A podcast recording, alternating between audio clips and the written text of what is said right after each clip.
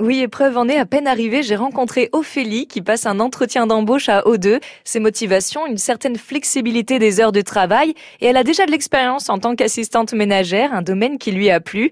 Camille Marguerite, vous êtes 25 salariés au sein d'O2.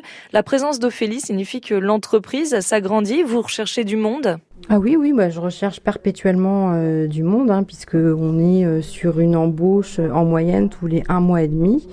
Euh, en création de postes. Au fur et à mesure que nous avons des nouveaux clients, eh ben, il y a des plannings à remplir, donc on a besoin de salariés.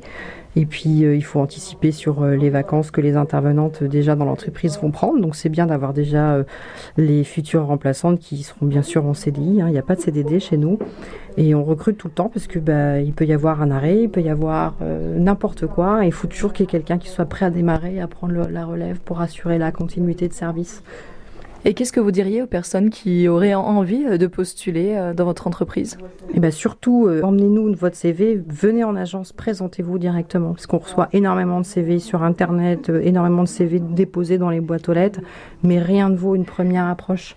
Donc si vous voulez travailler chez nous, déplacez-vous en agence. voilà, ayez le permis, ça c'est obligatoire. Est-ce qu'il y a une possibilité d'évolution? Eh ben oui, oui, il y a toujours des possibilités d'évolution. Euh, là, j'ai euh, j'ai embauché l'année dernière euh, une jeune fille qui n'avait pas d'expérience en garde d'enfants, donc on lui a montré, enfin on lui a elle a commencé par garder des enfants de plus de 3 ans, puisqu'il n'y a pas besoin de diplôme.